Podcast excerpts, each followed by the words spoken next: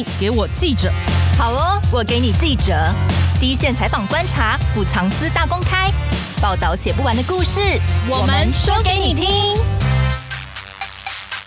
大家好，我是欧编。之前有一个网友发明一个霸气的口号，是说看好了世界，台湾只示范一次，在两周内解除三级。可是很遗憾的呢，现在给世界看到的是我们的三级警戒延到了六月十四号，那就代表说，其实我们台湾现在的疫情算是蛮严峻的。因为像我们公司呢，其实也已经在家上班两个礼拜了。今天的录音是用远端录音的。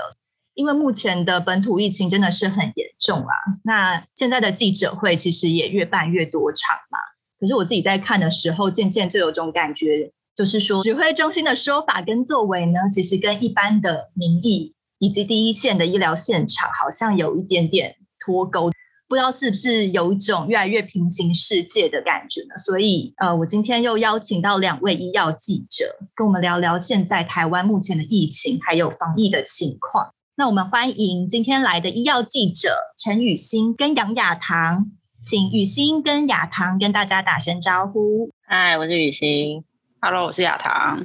目前呢，本土的疫情增加其实是非常快速的。这两周其实也获得了很多国际媒体的指教跟批评啊，就是有一点点酸酸的感觉。台湾过去的防疫到底是不是都在吹牛或碰风？其实。台湾人民也是非常的好奇与质疑的。在双北跟各县市陆续启动快筛的时候呢，其实就发现很多原本隐藏在社区的病例都陆续现形了。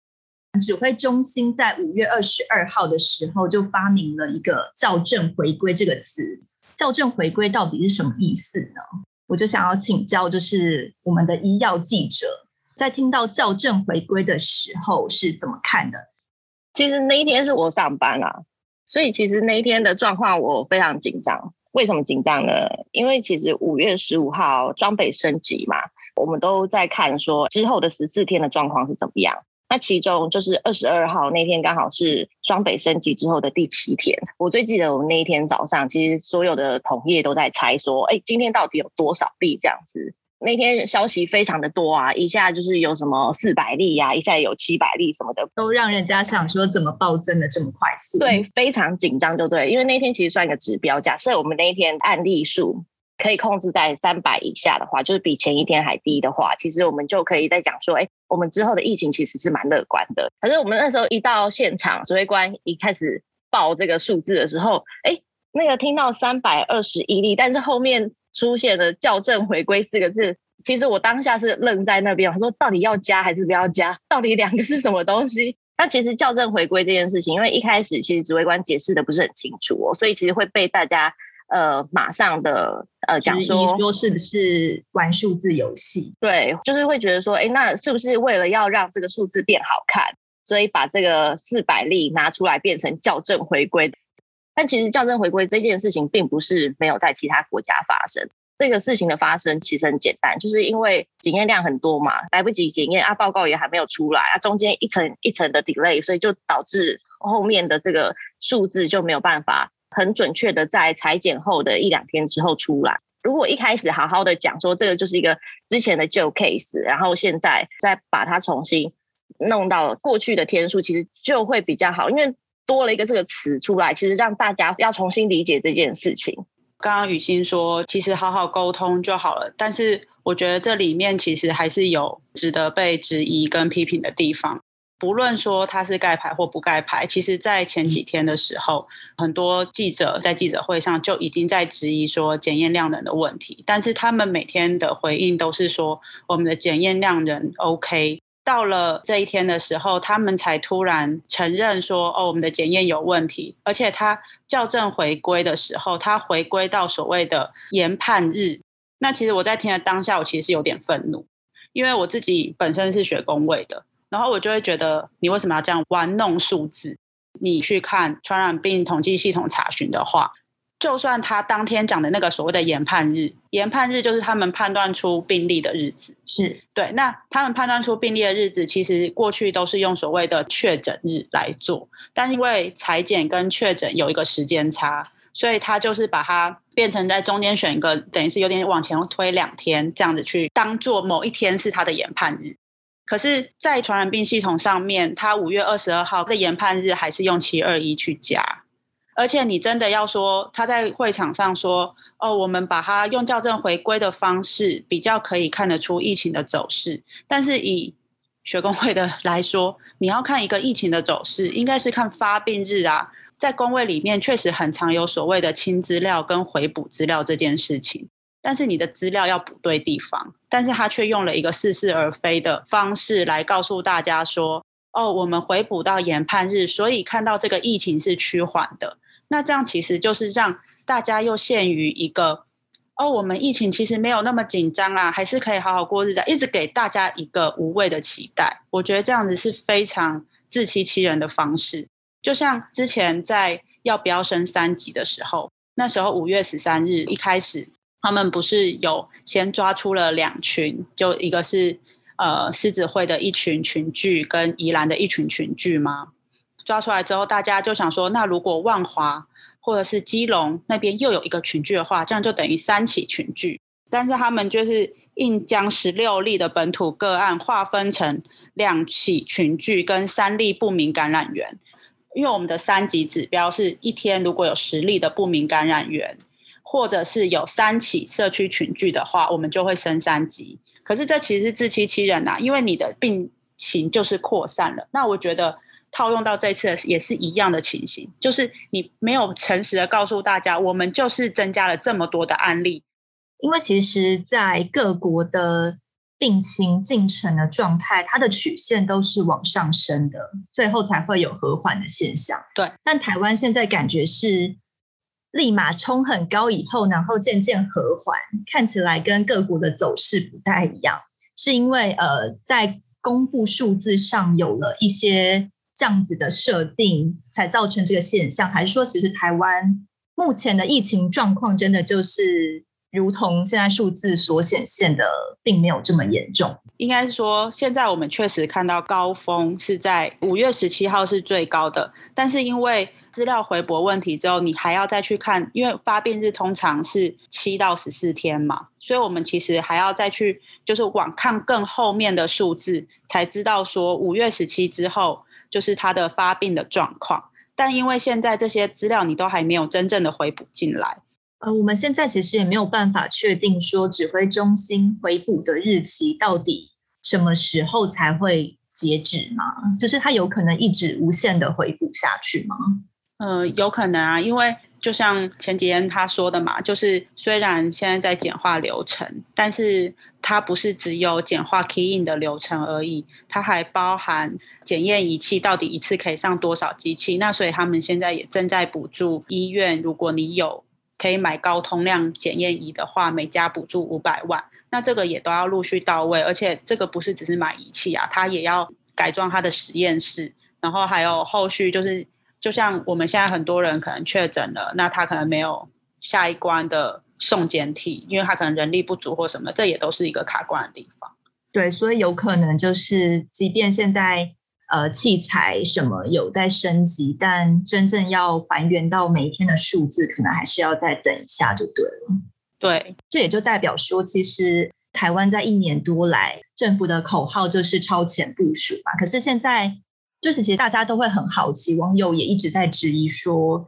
指挥中心这一年多来到底超前部署了什么？其实我觉得他们在去年的时候是有盘点台湾的一些状况哦，包含是第一阶段、第二阶段、第三阶段应该要怎么做这件事情，其实他们是有做的。只是就像刚刚讲的，其实我们这一年多是不是就只做那些？那其他是不是都没有做？因为我们台湾的之前守的状况真的太好了，所以其实我们一直在，就很像是我们是训练兵，我们就一直在学着打法。所以其实我们这一次应该算是真正的实战，但是一上战场你就知道兵荒马乱。包含之前你其实可以看得到，说指挥中心常常会讲说，呃，我们疫苗没关系可以等，因为我们现在守得很好。其实很多时候就是你可以看得出来，他们虽然有些计划，但是他们其实并没有。真的模拟作战到非常非常的彻底，所以在这一次真的上战场的时候，才看到说，哎，挖东墙补西墙这种事情就是一直发生。然后指挥中心他们其实也知道说，在防疫这件事情上面不能乱，可是他们现在自己都已经乱了阵脚。呃，您刚刚讲说什么一年之内到底有没有做什么？其实我觉得最大的一个部分就是他们自己没有想到说，真正台湾上了战场会被击倒的这么快。发病的历程太快速了，他们有点没有办法接招的感觉吗？我自己观察是这样啦，因为去年其实也经历过几次比较大的危机哦，像是那个钻石公主号啊，然后磐石舰，其实磐石舰真的是蛮经典的。可是那几次台湾真的都很幸运的度过。其实那那几次因为跟病毒株有关系，因为我们的那时候流行的病毒株并不是像这次英国变异株它的传播速度这么快。那几次那么紧张都度过了，我觉得指挥中心会一直觉得说，哎，那我们这一次其实就照之前的模式直接拿来挪用，应该也可以度过。可是我觉得就是因为有一点太轻敌了，所以导致现在变成扩散的这么快。呃，我自己是觉得说，他们虽然去年三四月的时候，因为国际疫情紧张的关系，他们开始有做。盘点，然后跟一些定出一些指引，然后有一些计划，但是大部分都流于纸上谈兵，他们也没有真正的去 run 过这一套系统是不是可行。尤其当国际的疫情在延伸的时候，反而是沉浸在我们比别人好的这种情绪当中，就是我真的觉得真的就是骄兵必败啦。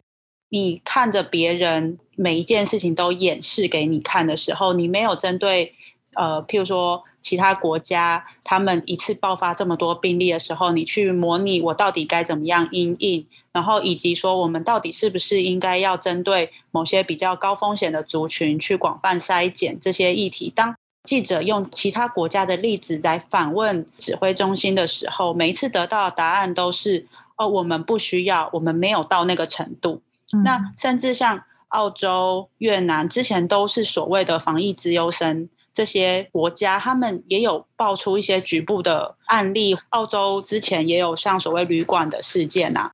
那时候我们在诺富特的时候，其实也有就是学者提醒说，不要因为像这种旅馆的事件造成本土的群聚。那那时候指挥中心的态度也都是觉得哦，听听就好，然后甚至可能呃还会有一些人上其他的节目，就是特别宣传说哦，我们社区没有病例啊，这些都是胡说啊。结果这种话才不到一个礼拜，我们本土的病例就突然激增。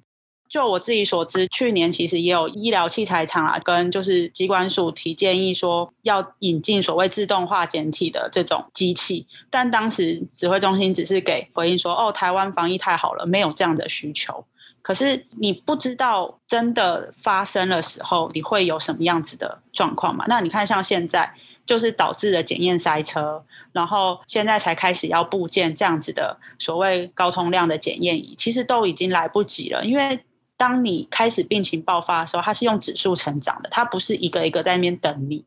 太自满以及太骄傲，然后导致这次的这样子的状况。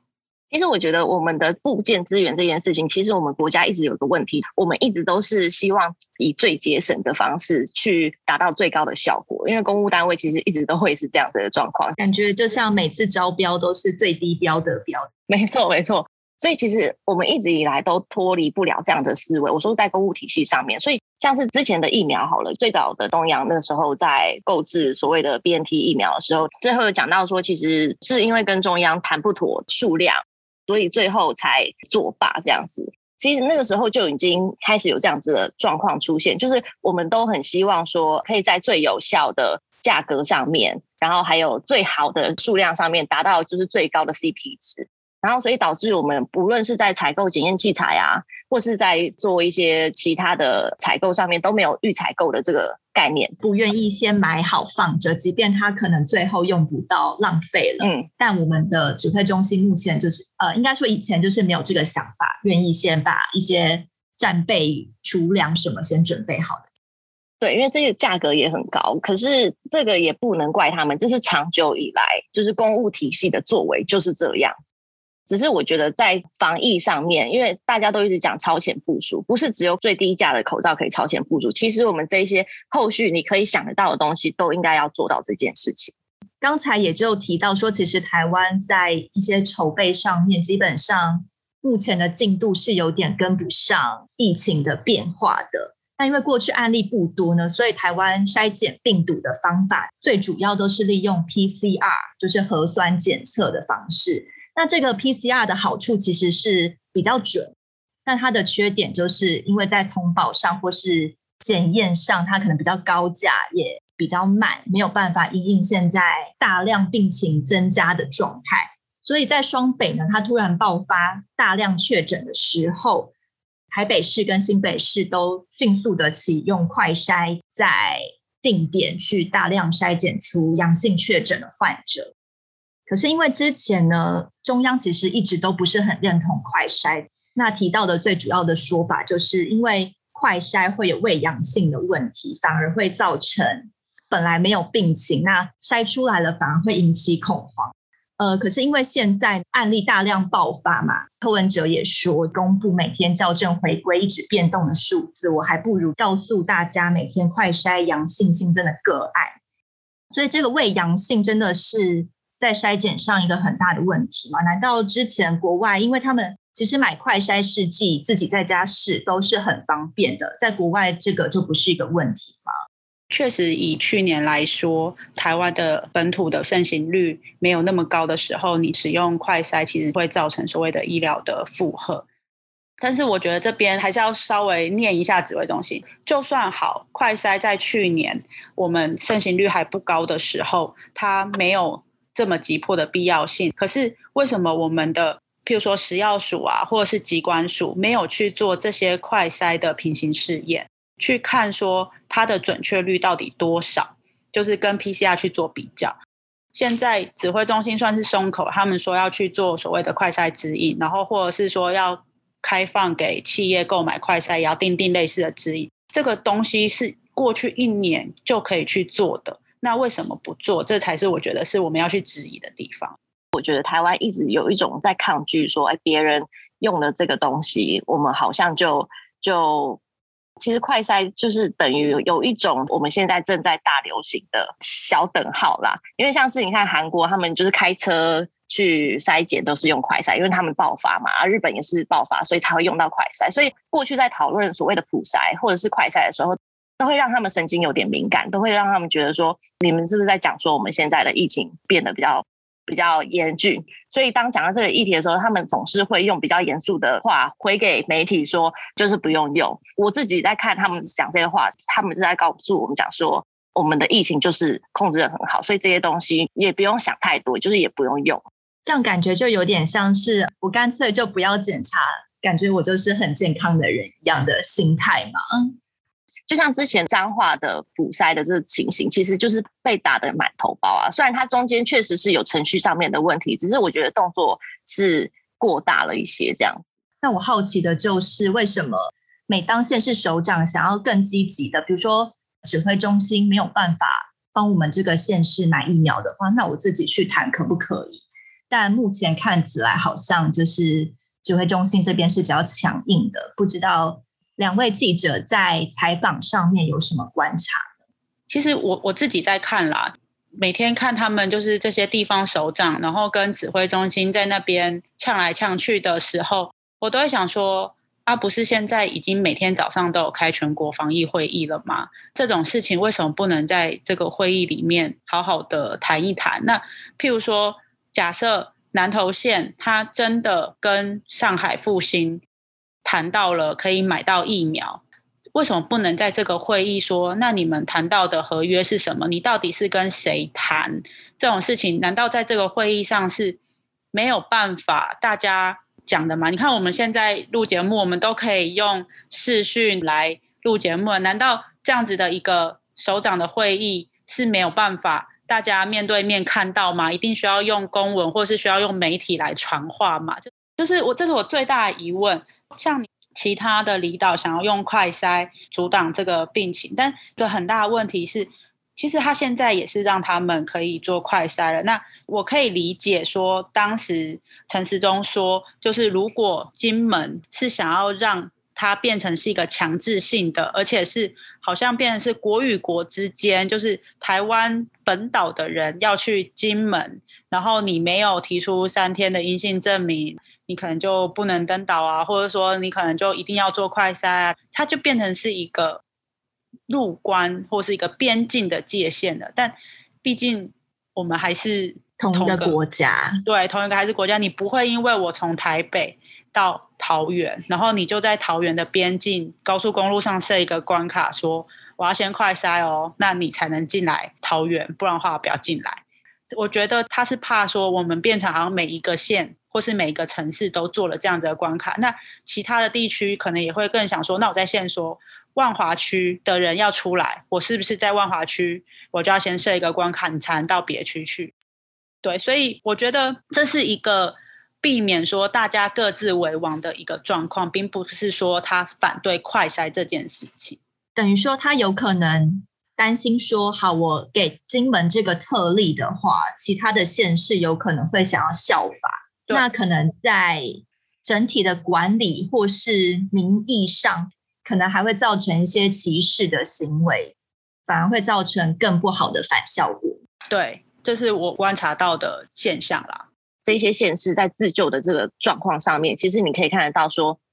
嗯，中央很难去满足到，应该说很难克制化去对于每一个县市的需求，也会导致就是大家很心急，就是说，那我现在应该怎么办？怎么办？中央都不理我们，就是很常会有一些县市会讲说啊，他们跟中央反映的问题都没有得到回应。我我觉得他们要开这个全国防疫会议，其实最大的目的就是希望说可以把。做法可以说得更清楚，等等的，只是因为呃，我觉得指挥中心，因为他们时间也没有很长，所以我相信这个会议其实开的时间就是一天可能就一个一个小时或一个半小时这样子。那你真的可以解决到说二十二县市的问题吗？其实我我是蛮打上问号的。那我们现在看到，其实一天都有很多场记者会嘛，就是除了指挥中心以外，各县市也会自寻管道。想要跟民众沟通，那一开始因为双北先爆发疫情嘛，所以两个首长就率先开了记者会。但现在不知道是不是没有比较、没有伤害的概念呢？双北一开了记者会以后，大家就发现，不管是柯文哲或侯友宜，他们好像在宣达一些防疫措施的时候，或是他们在应变上都是非常快速的。等于说他们的作为一开始就比中央超前部署，变成双北现在是有点在领军的概念，然后指挥中心的做法就是跟上。那很多网友也都有说，那我如果每天选记者会的话，我就干脆看双北的记者会就好了，感觉讲的好像还比较清楚。指挥中心就被批评说，你现在是不是都是读稿机的概念？我就把每天的数字报一报。然后很多措施都是跟着双北去做，那不知道就是记者在第一线看的时候有没有这样子的感觉呢？或是你们有不同的想法？第一个当然是因地制宜的关系，就是刚刚讲到，因为双北的疫情比较严重，所以他们会有比较快速的反应，而且他们会接触到地方，看到那个现象会比较明显。但是我觉得另外一个也是，就是我们从去年指挥中心一级开设的时候就一直在讲的，指挥官真的是要放在卫福部吗？这件事情，就是其实我觉得这也是一个很重要的因素。就传染病防治法来说的话，指挥中心一级开设的时候，指挥官应该是行政院来领军啊，他才有办法叫得动各个县市以及各个部会。虽然去年因为我们没有疫情，然后陈时中也。也还算头脑清楚，也算是规划的蛮好的。对，也算是规划的蛮好的，看起来也是蛮有一个领军的风范。但是我觉得这还是牵涉到，因为毕竟他就是跟其他的部会是一个平行的单位。那就算好，行政院有授权给他，他是不是真的叫得动？我真的是一个打一个很大问号。而且从每一次的记者会都可以看到，就是很。常常都是其他部会可能先讲了什么事情，然后我们再回过头去问指挥中心，指挥中心说：“哦，我们还在确认，或是我们还在沟通。”你就可以看到说，其实各部会还是在做各部会的，并没有真的一个所谓的指挥官出现。即便行政院都下放权力给陈时中了，他还是叫不动各部会，甚至可能管不动各县市吗？对啊，因为你他做了决定，他还是要上报到。行政院可能苏贞昌或者是副院长那边最终做决定的也不会是他本人嘛？那为什么我们不把指挥官的这样子的权限是交给更上一级的人来承担呢？可以减少一些沟通上的程序，对，以及减少一些这种你来我往，然后相互确认的一些时间。那即便是目前疫情的状况，我们的指挥官还是没有要换人的感觉吗？嗯，我是看不到这个迹象啦。我有点看不懂，就是为什么他们不愿意呃，可能更高一层的行政院长或行政院副院长来承接这个任务？那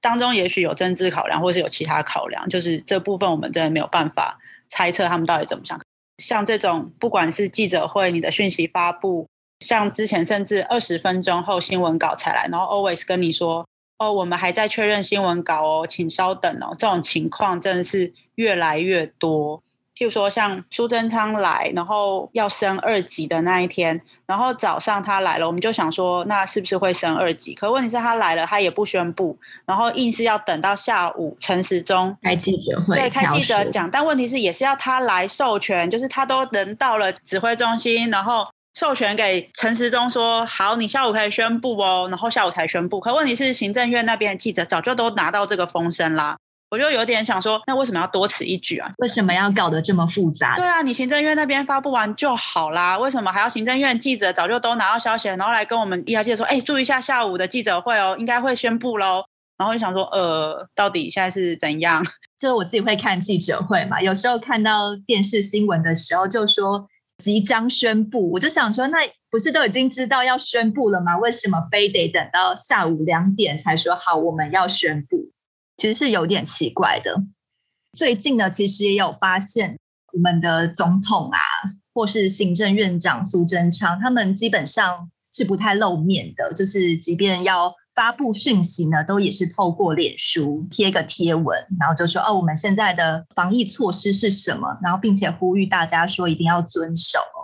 从这次疫情的期间呢，其实也可以发现政府单位就非常的严防，说不要散布假讯息，不然就是小心三百万。三百万这个事情也在网友之间一直被拿来嘲讽，就是。而你现在这样子批评政府吗？你可能小心，你有三百万吗？你没有三百万，不要乱说。很多时候，其实我们就算从半官方或者是真的是官方的人知道一些消息之后呢，我们把讯息丢出去，我们还是只能用一些你呀、恐啊、即将啊这种的字眼来趋吉避凶哦，避免我们自己因为被认定是这些假讯息，然后被罚三百万，记者也会怕。没有记者，其实一直以来都处于这个状态，就是。如果我没有正式在电视上或者是在直播记者会上面说明的事情，其实很容易都会呃被拿来讲说，哎，我没有说，或者是即使他私下跟媒体说了，那他们也可能随时翻盘。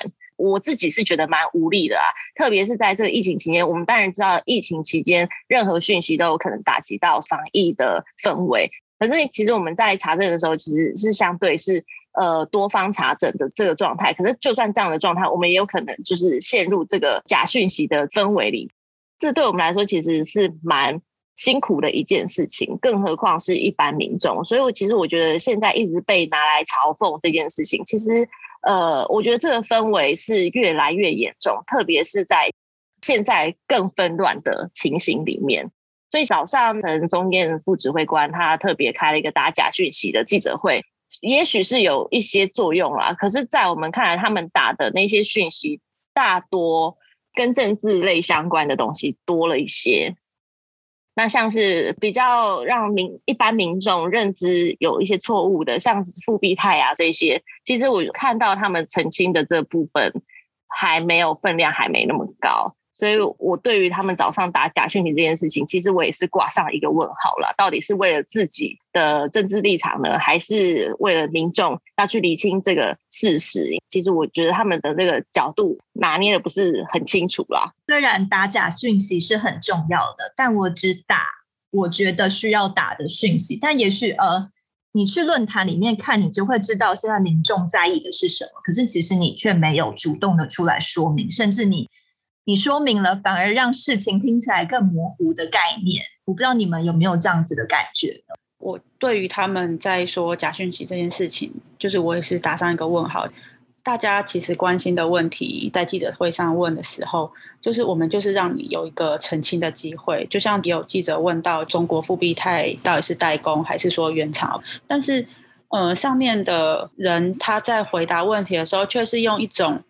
绕来绕去的方式在回应。譬如说什么，哦、呃，他们不喜欢打的，我们有一点兴趣。对，你到底在讲什么？你到底回答到了没讲听不懂哎。对，你到底回答到了什么东西？就是我我们就是确实想要知道说，好，这些疫苗到底是中国代工吗？还是说它只是代理吗？那你怎么看待这些疫苗？可是每一次。他们的回应都是用一种政治性的语言来回应的时候，其实这是会让大家更无力，然后也更误解的感觉了。不只是误解，就是你会觉得很无力啊！就是你，你到底有没有想要好好的回答问题？你有没有好好的想要解决这些问题？因为大家其实关心的是我们有没有疫苗可以打。那如果这些疫苗是可以进口的，可不可以快点进口？就是你一直把一个。确切的防疫的问题导向一个政治的问题的时候，大家其实会更质疑你到底有没有要花心力在防疫这件事情上面。然后就像之前其实也有其他的媒体在报道，哦，疫苗要来啦，然后他们也是要求其他媒体下架，结果隔两天还真的来了，就是会觉得你一直在花这种力气在。要求别人新闻下架，再花这种力气说我要打假讯息，再花这种力气说我要罚你三百万。可是大家其实为什么会有这些传言，或是为什么会有这些疑问？大家就是其实是想要知道我们到底解决了什么，然后以及我们的防疫到底可以怎么做。这就是会让人觉得说，他们应该要好好的去正面回应大家所问的问题，而不是。每一次都把它导成虚无缥缈的话术，然后来搪塞，然后反而会让这一切就是更糟。但是我觉得这个假讯是你自己制造出来的吧？就是你，因为你让这个疑惑更多，大家就有更多的猜测空间，然后就有更多的假讯息出来，然后你又要打假讯息，那你的防疫力量就一直放在这边。所以其实呃，我觉得有时候并不是大家想要散布假讯息，而是其实每一次想要跟指挥中心确认的时候，他们又说不清楚。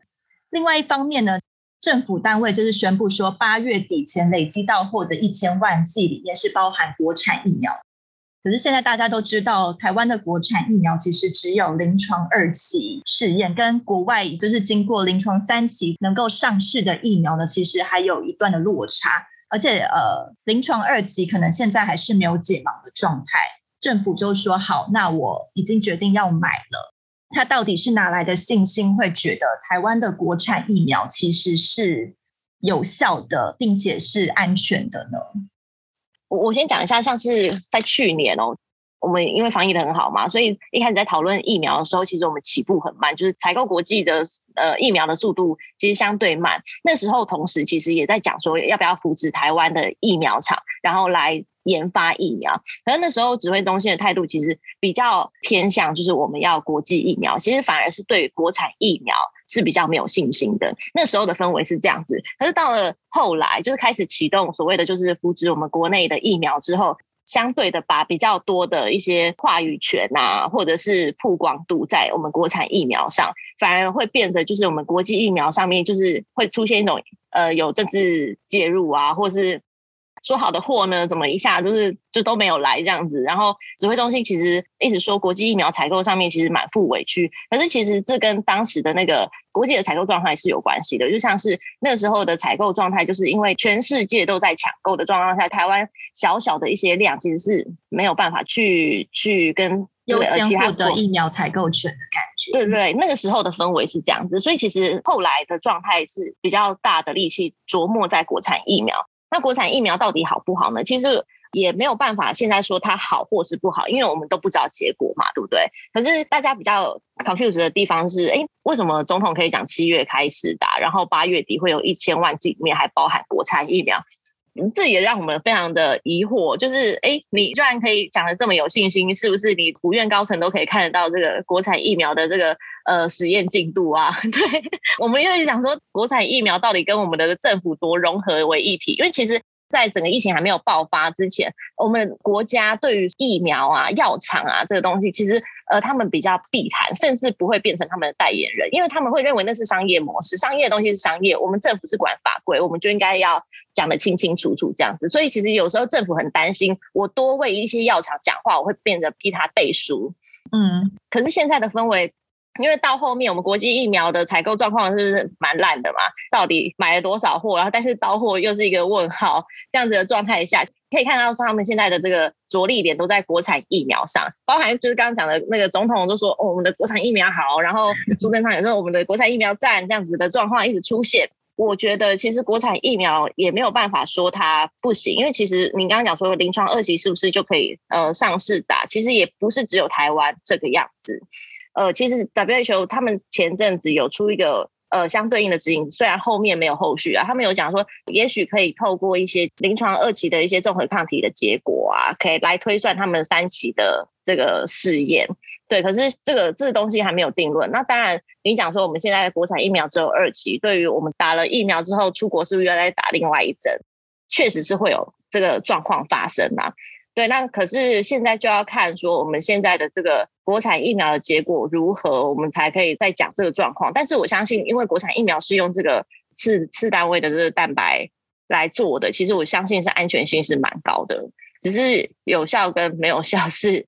是等到之后的结果再来看看啊。现在的状况有点像是采购国际疫苗，其实在政府的掌握度上是比较不明确的。虽然它可能。一直公布几千万的数字，但实际什么时候以及会不会到货都是一个问号。但它可能在国产的疫苗上面的进度上是比较能够掌握，掌握度比较明确的话，他才敢这么的大声说我们一定有疫苗，但是是国产的疫苗。呃，因为我们是国内的业者，也是由食药署来扶植的，那所以其实他们的进度，呃，也许他们可以马上看到说啊，现在发展很顺利，所以可是可以先超前部署，讲一下后面的状况。对，那至于国际疫苗，就是因为前面采购的状况就是乱七八糟，然后后面的到货情形也难以控制这样子，所以其实他们在讲国际疫苗都是讲得很保守。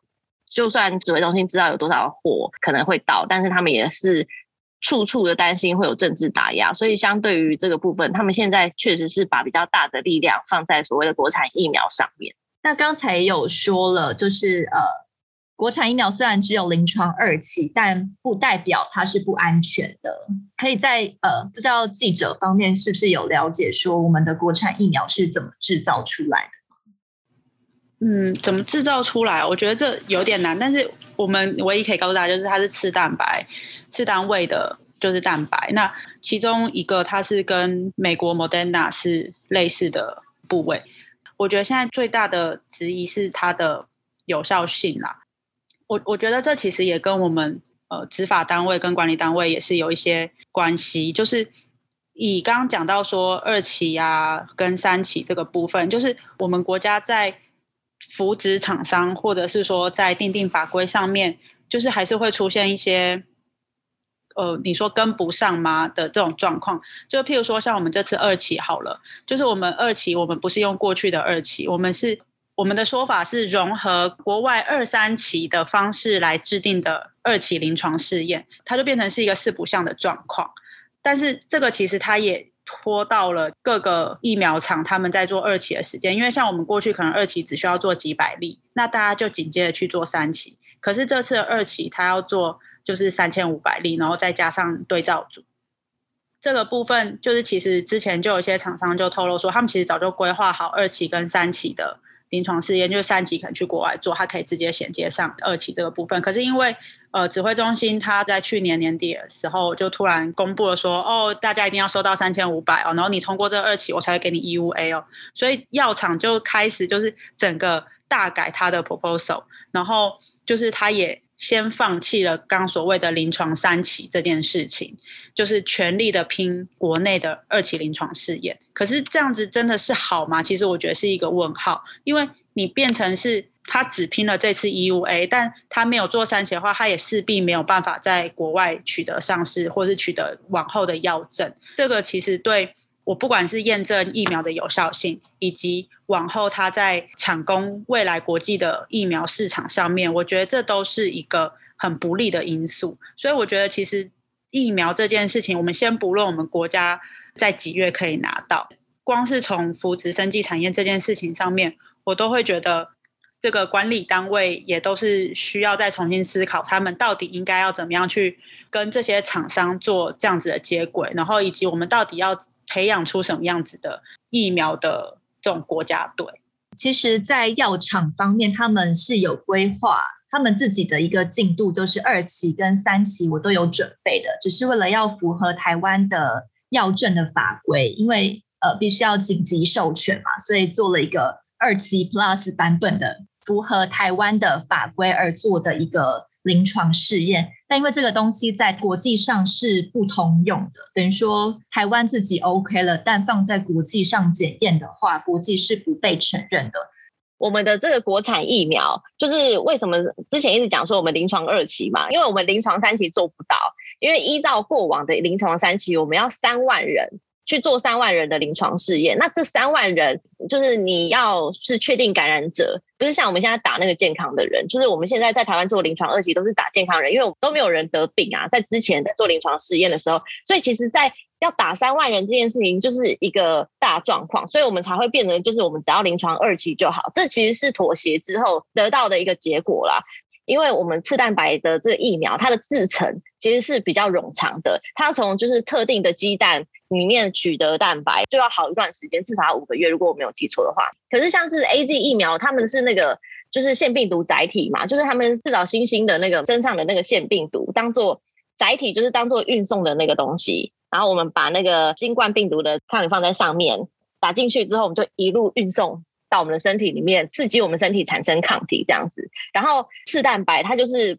剪一个我们的病毒里面的其中一个蛋白质，就把它剪掉，然后把蛋白当做就是一个也是类似载体啊，就是把它再打进去我们身体，然后一样就是促成我们产生抗体。它们的运送的方法不一样，但是相对的就有时间的问题，就是鸡蛋这个部分时间比较长。腺病毒这东西，就是因为它病毒复制，它只要有呃相关的。DNA 吧，它就有办法，就是复制的很快。然后 mRNA 疫苗，它复制的速度就是比腺病毒还要快。所以为什么莫德纳跟辉瑞他们制成的速度可以那么快，一下就给你那么多剂，然后卖出去这样子，其实是跟它的制程也是有关系。那 mRNA 疫苗就是他们最早是在做那个呃癌症疫苗，没听过吧？就是一个完全新的东西。他希望可以透过就是改变我们身体的那个 RNA，然后来抑制我们得到。癌症，可是这个计划正在进行到一半的时候，就是新冠肺炎就爆发了，所以他们紧急把这个新的技术来用用看新冠疫苗，所以没想到非常的有用。那可是，一开始就是大家对 mRNA 疫苗其实也很有质疑，会觉得很陌生，对，会觉得说哦，我打了是不是会变成就是那个生化人？大家的那个想象是很多的啦。那当然就是一个新的东西出来，谁也不知道会变成什么样子。那必须要真的打完之后看后续的状况嘛？那所以其实你看，我们现在做了临床二期，在我们所知道的讯息里面啊，接受试验的对象其实没有出现很严重的不良反应这样子。以我自己来看，四蛋白的这个疫苗，其实我觉得相对是安全的啦，因为毕竟它这个是一个老技术了，就是我们的流感疫苗也是用这个技术。呃，我不认为它。可能会很有伤害，但是至于效果到底什么程度，我们对啊，我们真的到现在都不太知道，因为我们并没有看到任何国家或者是药厂，他们有告诉我们说现在的效果可能达到几成的。国产的疫苗虽然进度比较落后，但其实在安全性上基本上还算是严谨的嘛，毕竟是要用在人体身上，所以基本上我们还是不需要这么担心。其实不管哪一个疫苗都会有不良事件，因为就是你在身体里面打了一个其他的东西进去，你身体自然会产生反应啊。有疫苗大家都很期待嘛，是因为目前的重症的人数真的太多了。现在就有在讨论说啊，好，那假设我们不要叫方舱医院的话，我们是不是有办法有一个更好的地方去收治，比如说中级或是高级确诊的病患？他们已经在医院没有地方去的话，他们应该被送去哪里治疗？就是目前有有没有什么样的规划？哎，其实我们现在也看不太到现在对于收治患者的一些规划啦。对于我们现在的患者量突然增加这件事情，其实可以想象，在一个礼拜或者是在几天之后的这个重症数会大量的出现。因为其实从发病到身体就是产生一些作用，到真的变成重症，差不多是七天的时间。所以其实你看这个，就是我们现在确诊的趋势图，差不多就是这几天或者是在一个礼拜，我们的重症人数可能会大量大量的出现这样子。对，那所以其实。医院都很紧张啊，说到底怎么办？就是我们现在的床位数、医疗量能真的很对，就是来不及收啦。就是因为你一个患者进去医院里面，你至少要卡大概两三个礼拜，因为你就必须要治疗嘛，对不对？你现在已经大量进去了，那你又要再等三个礼拜才能再换一批，其他人哪能等啊？所以其实对于这件事情，指挥中心他们现在是直接把医院的那个轻症的人都清到那个。所谓的加强版集中检疫所跟加强版防疫旅馆，对，那他们对于这个方舱医院这件事情，他们没有正面说他们要做这件事情。可是我自己在看他们现在做的加强版集中检疫所跟加强版防疫旅馆，其实就已经是类似这样的作为，有医师在里面协助治疗所谓的轻症，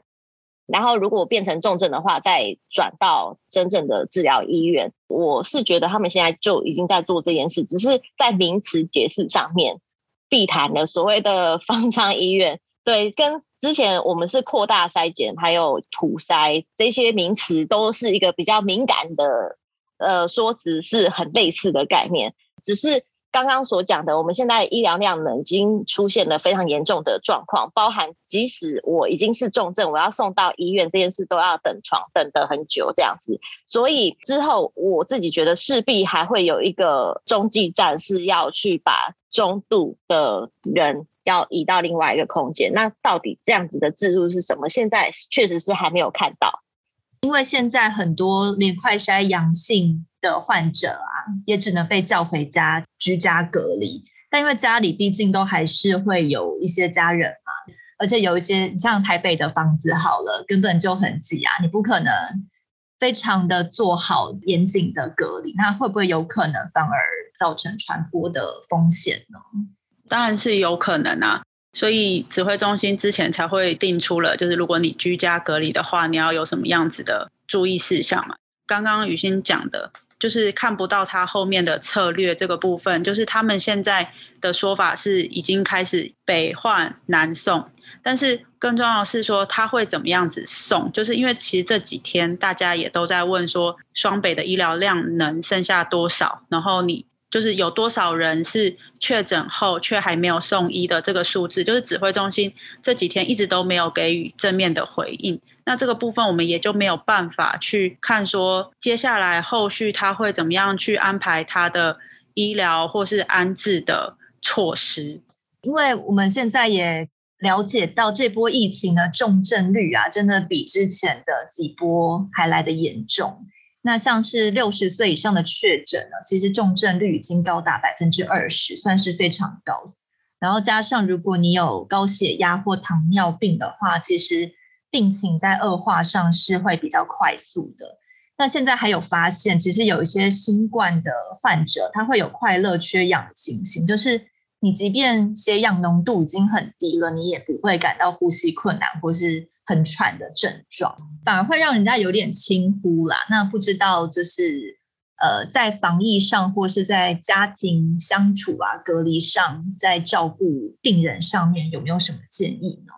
其实我们现在就是没有疫苗，所以其实在这个部分上面，当然真的自我能做的，真的是不要跟人有接触，因为这次的这个英国变异株，他们的传播速率，它在 R 零值很高，大概就是五左右，所以就是一可能一个可以传到五，一个人可以传给五个人。对，但这这个是呃其中一个数据啊，但是也有就是大概是一传二到三的这个数据。我我相信以台湾这一波，就是以双北的这状况来说，确实是有 R 零值到这么高的情形哦。我们现在一定要跟民众大肆的讲说，大家在等降级嘛，对不对？其实不要再等降级了，大家一定要知道说，我们现在已经社区感染了，就是等于像是流感病毒已经到了我们身旁，跟感冒病毒在我们身旁一样，就它就是永远都会在我们身旁的，就是出不去了，知道吗？所以其实大家一定要知道说，我们就不要再想说，哎，我们之后可以过的快快乐乐的生活，就是我们可以脱掉口罩的那一天。我有一个期待，就是我我之后可以正常生活，我跟你约八月出去玩之类的，千万 就不要有这个想法。我们必须要长期抗战。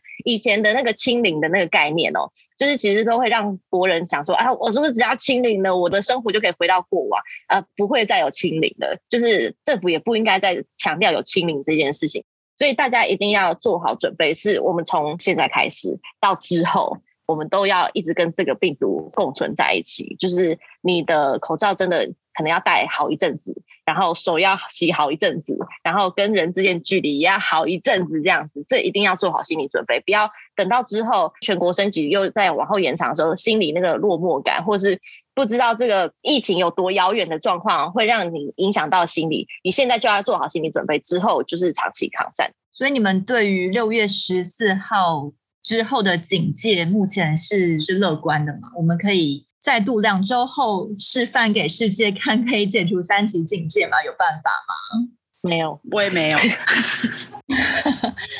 好，那就是希望国人还是认清事实啦，做好防疫的措施，才可以保护自己，也可以保护其他人。今天就谢谢两位记者跟我们分享自己的采访经验，谢谢雨欣跟雅棠，拜拜。更多精彩的报道，请搜寻 VIP.UDN.com 联合报数位版，邀请您订阅支持。